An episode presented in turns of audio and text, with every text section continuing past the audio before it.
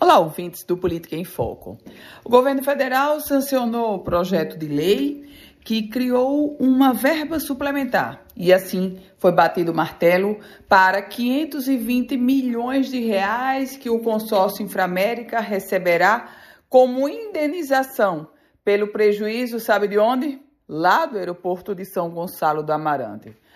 520 milhões de reais e aí nos próximos meses, finalmente, o consórcio Inframérica, que há dois, quase dois anos havia dito que não queria mais continuar com a administração do aeroporto de São Gonçalo do Amarante, agora vai sair literalmente e de vez de cena.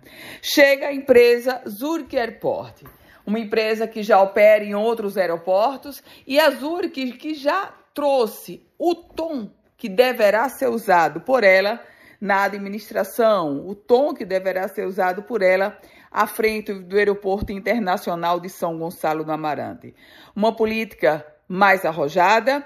A Zurich, nesse momento, com as primeiras conversas com o governo do estado, com os gestores do turismo, também se mostra mais parceira e preocupada, inclusive, em criar um ambiente para tornar o aeroporto de São Gonçalo do Amarante mais competitivo, mais atraente para as companhias aéreas e assim, com esse ambiente, em criando esse ambiente, naturalmente vai refletir também no custo, no preço da passagem aérea. Passagem aérea que hoje esse bilhete é caríssimo. Quem sabe com uma concessionária mais parceira e mais interessada no negócio do que a Inframérica, a gente não consiga avançar.